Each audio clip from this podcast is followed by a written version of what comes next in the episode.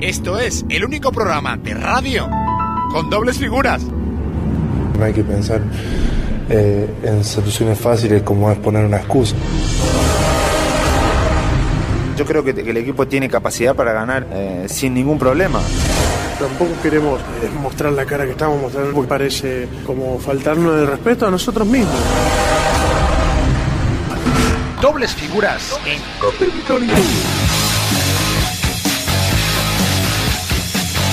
Bueno, pues es miércoles y arranca esta temporada ya, eh, dobles figuras en la 23-24, una temporada con muchísimos cambios en, muchos sitios y una temporada que ya ha arrancado en la Liga ACB especialmente, la Euroliga habrá que esperar al mes de octubre y que hemos tenido primero las primeras sensaciones que nos ha dado, ¿no? La Supercopa eh, con Madrid, Barcelona, Unicaja y y Murcia. Y luego también la primera jornada de la Liga CB y evidentemente nuestro Vasconia con tres chavales muy jóvenes que no tuvieron buen partido, ninguno de los tres, y otros tres fichajes también, ¿no? Que, bueno, tienen más experiencia y que, bueno, pues eh, hablaremos un poco de, esa, de ese nuevo Vasconia y de ese continuidad también, ¿no? Del entrenador Joan Peñarroya, que tuvo 20 días en verano en los cuales no sabemos, bueno, sí sabemos que no estaba muy convencido el club de, su continuidad, pero definitivamente decidió que Peñarroya siguiera este año. Así que doble figura, Juanjo Brizola, bienvenido a una temporada más. Muy buenas. Una negociación rápida. Dura, dura. Sí, bueno, pero dura. Pero, porque pides mucho, Juanjo, pero bueno, como, como tu sobrino. Has venido aquí al equipo, al equipo bueno. y nos entrena Pepe Lasso. ¿Qué tal, Pepe? Muy buenas. Hola, ¿Qué tal? ¿Cómo estáis? Muy bien, pues encantado de que estés aquí también. Además, ahora mejora en, este inicio de la temporada. Y voy a empezar por ti, Pepe.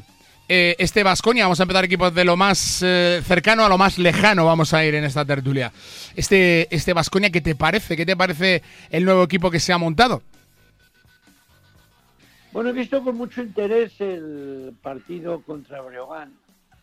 Eh, yo creo que al equipo es muy pronto para hacer un juicio lo que estoy diciendo, lógicamente, es una obviedad. Es muy pronto para decir al equipo. Si no hubiera tenido eh, en Lugo a Howard, podría haber perdido, porque el equipo está en un momento de, conexión, de conocerse los jugadores y el entrenador. Eh, pero hay cosas que me parecen positivas. La incorporación de Moneque me parece muy buena porque aunque juegue mal, hace 12 rebotes y yo creo que es, es un titular sólido, sólido. El base no me parece un jugador fino, me parece un jugador poderoso. Sí. No me, no me parece un jugador creativo. Hemos cambiado el smoking, quieres decir, ¿no? Sí, sí, no me parece un jugador creativo, pero sí me parece un jugador sólido es muy pronto para hacer un juicio. Mira, yo creo que el Vasconia, eh, por bueno, primero por los condicionantes económicos que sean, los que sean, yo creo que su meta es entrar en el grupo de élite de la Liga Europea. Está, está con un pie dentro y un pie fuera. Si se mete como se metió el año pasado, eh, o sea, si llega como llegó al año pasado con, momentos tan brillantes, será un éxito, porque no es, es un fijo, ni mucho menos, de, los puestos de cabeza. Y en la CB, yo creo que está un poco más lejos del Madrid del Barcelona, y consecuentemente se ha acercado a Unicaja, a Unicaja sobre todo, porque he visto también con mucho interés a Unicaja contra Tenerife. El Tenerife está un poco eh, verde de rodaje, pero bueno, eh, no parece que, pueda mantener sus temporadas de brillantez por genética, ¿no? Por la, la, el paso del tiempo. El paso del tiempo sobre, su jugador estrella que gana los partidos, Marceliño, pues le afectará. Entonces yo creo que Unicaja y Vasconia son los, los seguidores y luego está la eterna incógnita de Valencia. Valencia. pero es muy pronto para hacer juicio. Eh, el Vasconia, desde luego, eh, a primera vista, es un equipo inferior al que ha sido en las últimas tres o cuatro temporadas. Eh, perder a Henry, sobre todo por los bases. Thompson, sí. sí, perder a Thompson. Bueno, ha perdido jugadores muy estables, ¿no? Entonces, hay que darle margen, ¿no? Hay que darle margen. Pero de salida es un, equipo un poco inferior. A ver, Juanjo, ¿qué te parece a ti? ¿Te parece también inferior este este Vasconia al, del año pasado? Eh, así sobre el papel, ¿eh? porque luego el del año pasado era muy desconocido y nos sorprendió a todos también.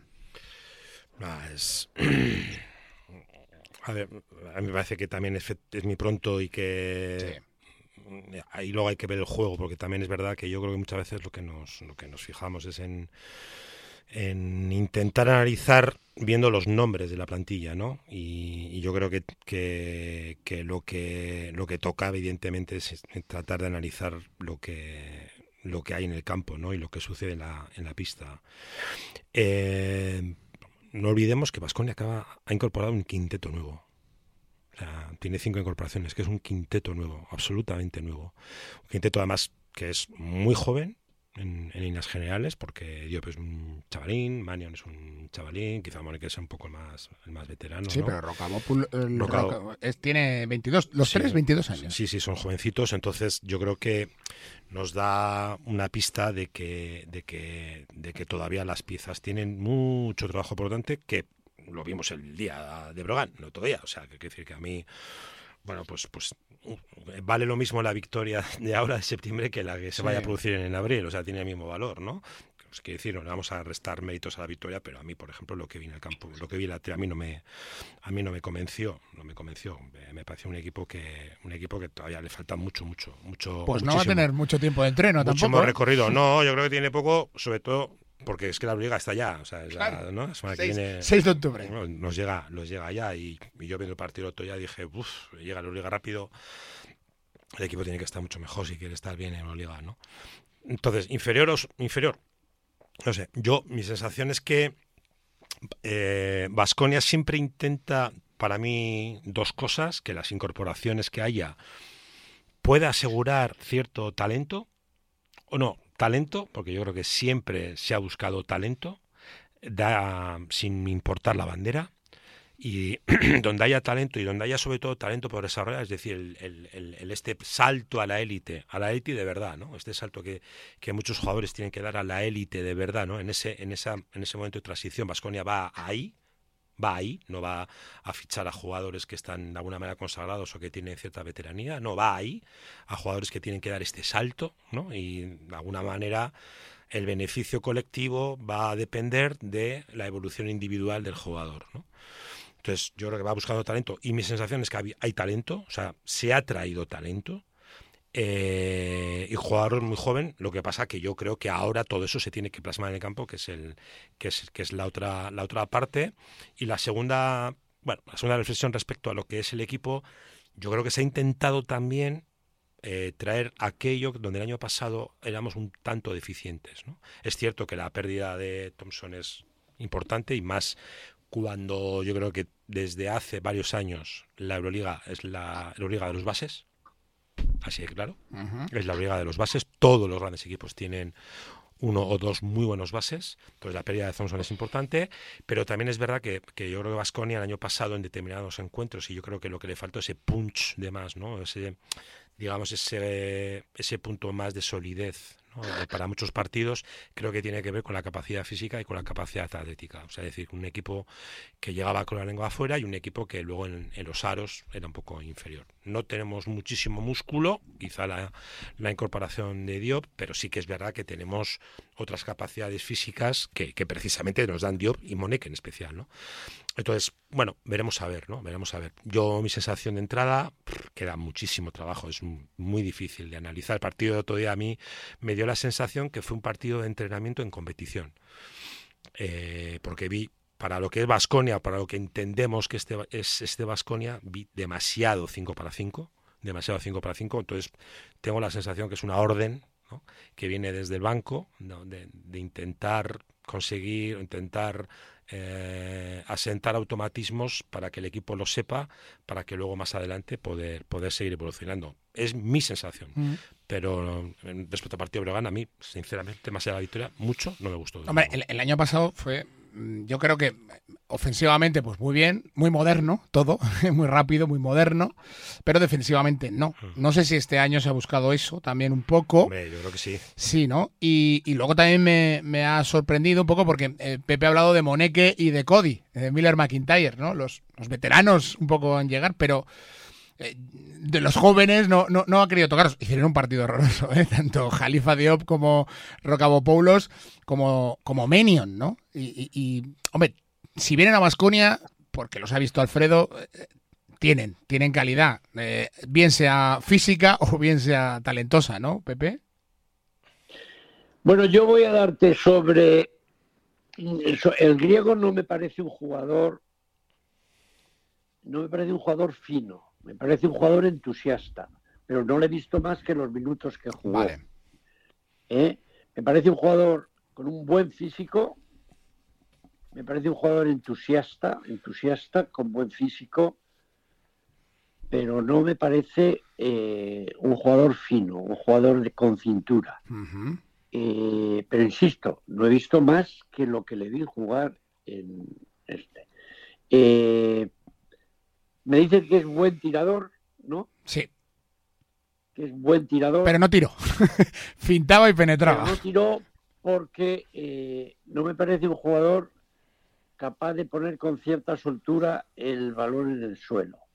Y hoy eh, los jugadores tienen que ser capaces de poner un poco el balón en el suelo, porque si no, el entrenador te va a utilizar defensivamente, ¿no? Voy a poner un ejemplo. Howard eh, le dejas tirar solo y coge el balón sin bote y lo tira y lo mete. Pero si le niega en ese, ese tiro, él ya se sabe buscar la vida, ¿no? Y con uno o dos botes, no con muchos botes, se crea una segunda oportunidad. Eso es lo que yo digo de que eh, los jugadores que no ponen el balón en el suelo, ¿no? Que, que no es una de sus prioridades, que le tienen miedo a poner el balón en el suelo. Eh, esa sensación me dio el griego, pero me gustó su físico y su entusiasmo.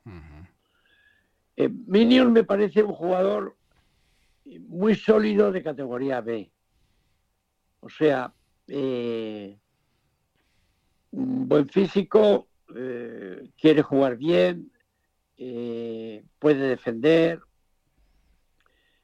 tiene la explosividad para poder hacer algún canastón, pero a mí no me parece un jugador del, del sexteto, del sexteto titular, ¿no? Y Diop es una apuesta de negocio. Sí. Diop hay que irle venir, el Vasconia con muy buen criterio eh, coge a Diop para sacarle al, sacarle del pozo de un jugador entusiasta por el físico que tiene a subirle a la élite y, y de paso pues tener un futuro tanto económico como deportivo, eh, de alto nivel. Yo creo que Diop eh, sí va a ser un jugador rentable, pero desde luego no en la primera parte de la, de la liga. Claro, claro. Ninguno de los tres jugadores me parece determinantes en la primera parte de la competición. Y ojalá me equivoque. Sí, sí. Pero bueno, hay que tenerlo en cuenta si eso ocurre en la planificación y cómo tienen que tirar los otros, los que ya estaban y los que siguen, y especialmente Howard. También de otra manera, ¿eh? porque si solo se va a depender de Howard, pues lo van a tener bastante fácil los, los rivales. ¿Qué te parecen esos tres jóvenes, Juanjo? Nada, poco más que añadir. Eh, yo de Rocabopoulos, hasta que nos aprendamos el nombre. Sí, sí. Eh, el griego. Le, llamaremos, el, le llamaremos el, griego. Para mí va a ser, para mí va a ser el griego. ¿eh? vale. Eh, mira que estudié griego ¿eh? en el instituto, ¿eh? pero ya no. Eh, ah, yo, bueno, lo poco que le vi el otro día y lo que le he visto un poco con la selección. Eh, a mí me parece un jugador que tiene un desarrollo importante, un desarrollo importante, ¿no? Eh, creo que Diop también es una apuesta de tener un jugador que eso de medio plazo y, que, y que dé este, este, esta subida de escalón, ¿no? Y Manion, bueno, Manion le, quizá le conozco un poco más de cuando jugaba en Arizona en la universidad y luego cuando pasó por, por Golden en, en, la NBA, que tampoco tuvo un papel muy, muy destacado, pero bueno, cuando le vi en Arizona a mí fue un chico que me, que me sorprendió mucho, ¿no? Porque, bueno, también es verdad que baloncesto universitario americano también tiene que dar una pensada, pero bueno, allí, allí en el rol que tenía estuvo, estuvo bastante bien. A mí siempre me ha parecido un jugador muy interesante. Claro, el problema es que hay dos problemas. El primero, que tú llegas a una liga que no espera. O sea, ni la ACB y menos la Euroliga no esperan tú tienes que tú tienes que llegar y tienes que rendir. Se te puede dar todas las oportunidades del mundo, pero efectivamente tú tienes que, rendir. Y esto me parece que es un es un curso acelerado, ¿no? no ni siquiera es un famoso curso de CCC, sino es un curso es un máster acelerado que tienes que estudiar y trabajar a la tarde.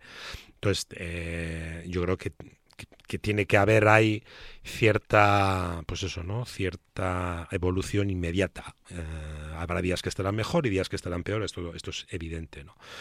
Luego sí que me parece importante que creo que hay que acertar muy bien con, con, el papel de cada jugador dentro del, del, contexto del, quinteto, ¿no? del equipo, ¿no? Eh, quiero decir, todos individualmente más o menos sabemos cómo son los jugadores, pero evidentemente quien esté, ese mismo jugador rodeado de otros compañeros puede tener mayor progresión o menor progresión. ¿no? Digo, por ir a, algo concreto y que vimos el pasado domingo, Rogado, Polos, ¿no? Eh, que no tira. Y de pronto te das cuenta tú que es que si no, hay, no está jugando en el campo, tiene que haber alguien que tire. ¿no? Es que no hay. hay jugadores que tienen capacidad de tirar, pero no hay un jugador salvo Howard que, que digas tú, es que este la tiene que tirar. Igual tiene que ser este el que tiene que tener el, el sitio, el espacio, no lo sé. Marinkovic, ¿no? ¿no? Entonces, pero digo yo, me parece importante donde luego los, los ubiques, ¿no? Igual que a Manio, ¿no? A yo creo que le vimos el otro día mal, pero mi sensación era uno, o que físicamente no está bien, o dos, que se le dijo vas a hacer esto y se acabó. Es decir, Manion es un chico, o al menos de lo que yo le he visto, de los que hay que dejarle el campo abierto. Hay que dejar el campo abierto y hay que dejar el 5x5 abierto para que, para que pueda jugar. Luego, luego ya se tiene que poner atrás porque piernas las tiene, las aseguro, pero creo que es un chico abierto. Y el otro ya estuvo como enjaulado. ¿No? Enjaulado en un puesto de base, base, base. ¿no? Y que yo no sé si Vasconia tiene que tener base, base, base eh, salvo el año pasado Thompson, pero claro, Thompson es, es uno. Ya no hay dos Thompson, no. hay gemelo de Thompson, y incluso el gemelo no sería como él probablemente. No. Entonces, a mí me parece importante luego que cada jugador individualmente tiene sus capacidades, pero luego hay que ver en el campo con quién lo pones para que pueda realmente explotarlo. ¿no? Y a mí es eso donde eh, creo que es la tarea más, más importante, porque en ambos, en los tres, eh, en los tres están en, esa situación de dar este salto de calidad a la élite de verdad. ¿no? comparto lo que dice Pepe de, categoría B, apuesta a futuro, claro, porque tiene que dar este salto, pero claro, este salto no se lo espera, o sea, tienes que darlo, es que tienes que darlo, estás en el trampolín y uno, el entrenador te va a poner las condiciones para que saltes bien, dos, tienes que tirarte. A mí eh, eh, me ha surgido una reflexión mientras hablabais, claro, a mí Manio me parece, y hablaba Juanjo, que ha ido muy pronto en la vida en todo. O sea, ha ido muy pronto a la universidad, se ha salido muy pronto de la universidad para irse directamente a, jugar y se ha venido muy pronto desde la NBA a Italia a un equipo y se ha ido también muy pronto de la Virtus. Eh, así de claro, tampoco jugaba. ¿eh? Y, me sorprendió también el partido que no estaba justo. No sé si es que estaba mal físicamente, si tenía un virus o es que estaba mm, pues cabreado porque no le dejaban hacer.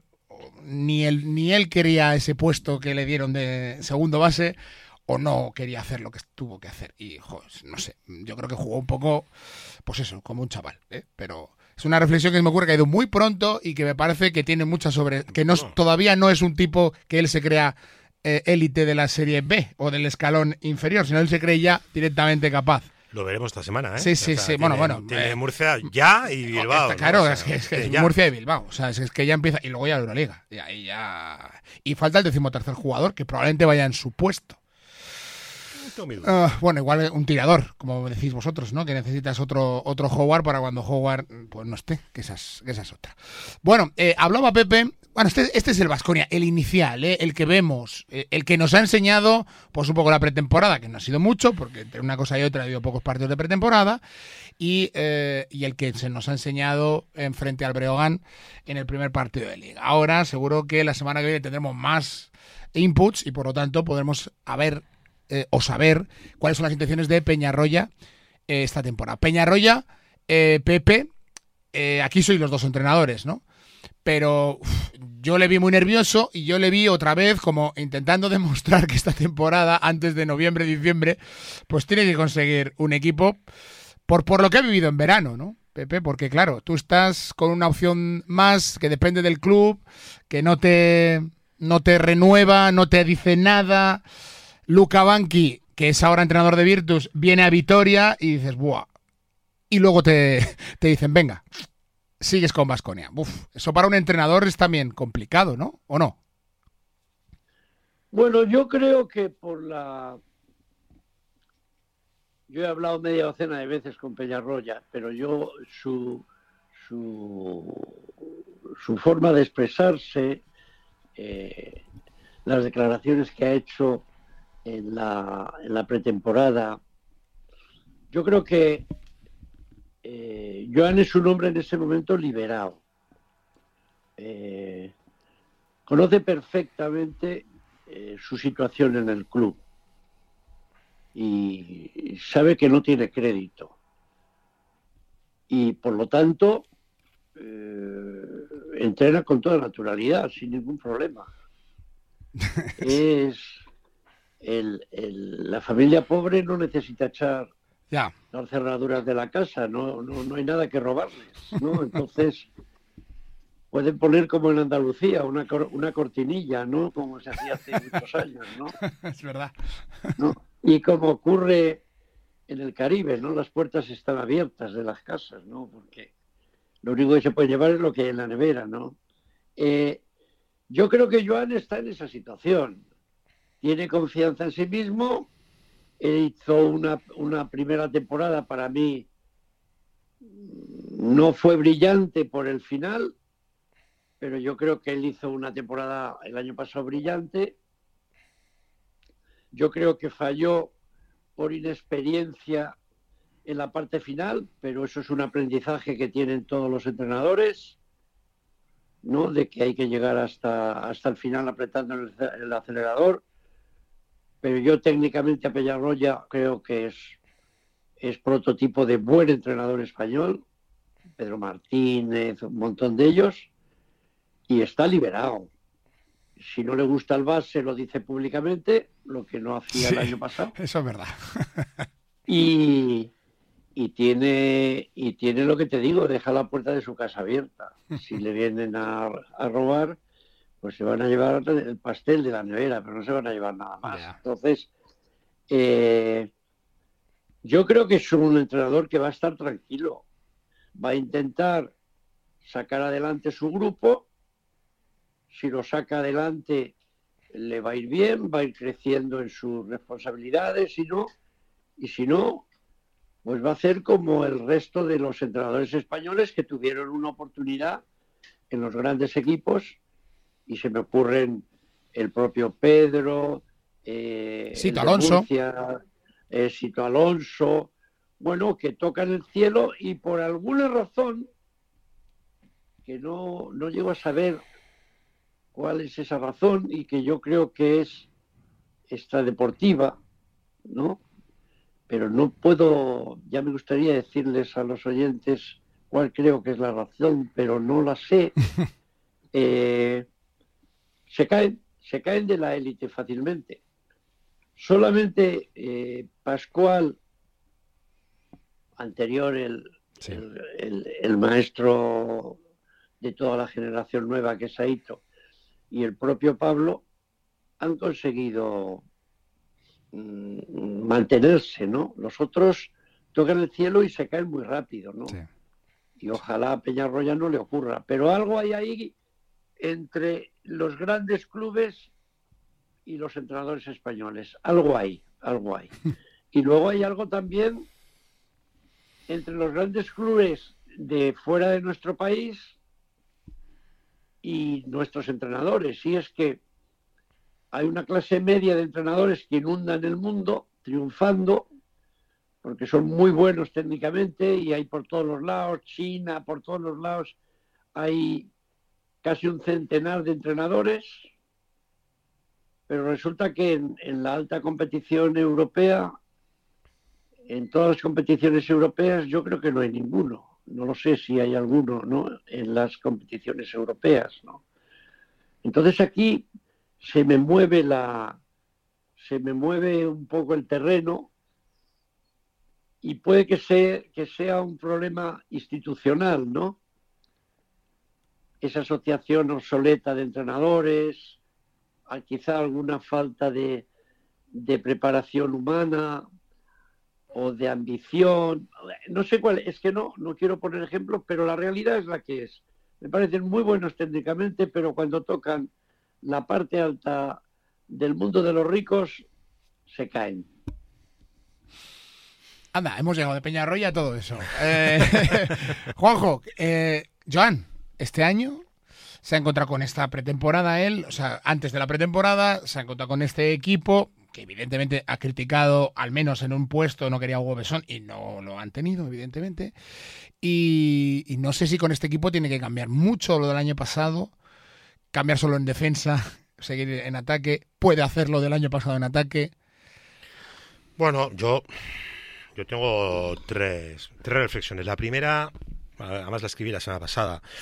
Yo creo, yo creo que el papel de los entrenadores y el papel de los clubs son, son dos caminos paralelos que a veces se juntan, pero son dos caminos paralelos. ¿no? Yo creo que todos los clubes ya tienen bastante instalado dentro ¿no? la figura del director deportivo, porque cada club tiene su propio proyecto y cada uno juega o intenta situarse en un escalón determinado dentro de, baloncesto, de baloncesto europeo. ¿no? Y bueno, yo creo que cada vez es más frecuente, y yo lo veo bien además, ¿no? que, que el club establezca una identidad que tenga clara y que siempre va a llevar por delante, ¿no? Porque el club va a seguir y el entrenador puede cambiar.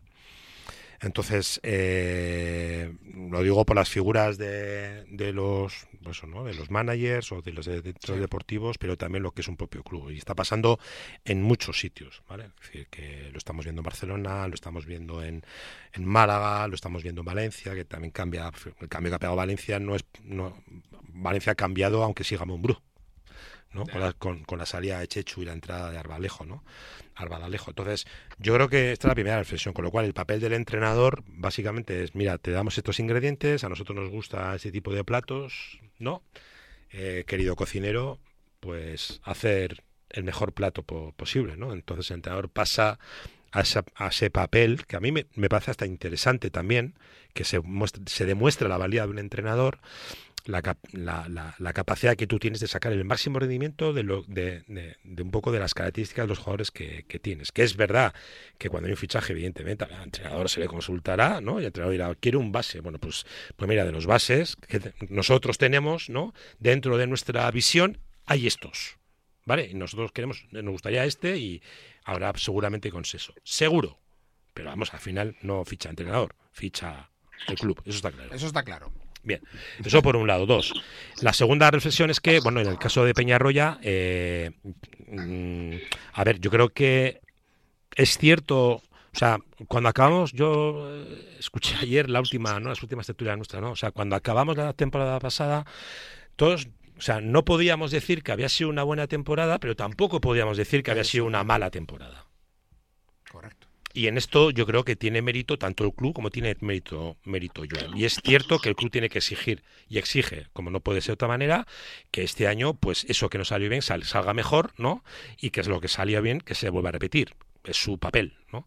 Entonces yo creo que Peñarroya está no sé si ante una oportunidad, pero desde luego sí que tiene un segundo ciclo en el cual creo que puede tener, eh, creo que puede seguir él avanzando y hacer avanzar al equipo con, con todo ello.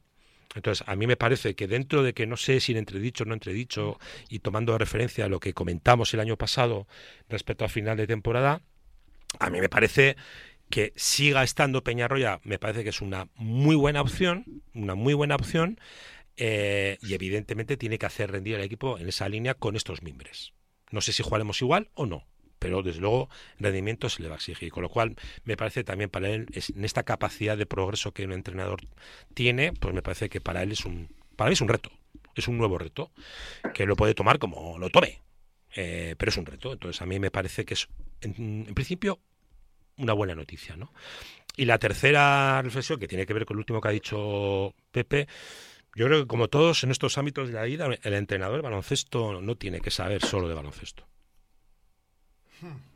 El entrenador de baloncesto tiene que ser una persona que tiene que estar, eh, tiene, tiene muchas dotes de liderazgo, tiene muchas dotes de trabajo, dotes de trabajo de equipo, tiene muchas dotes de, de intentar, ya no solamente persuadir al jugador, tiene muchas dotes de, de, entender y comprender el sitio donde está y cómo puede aportar su valía para que ese sitio todavía crezca más.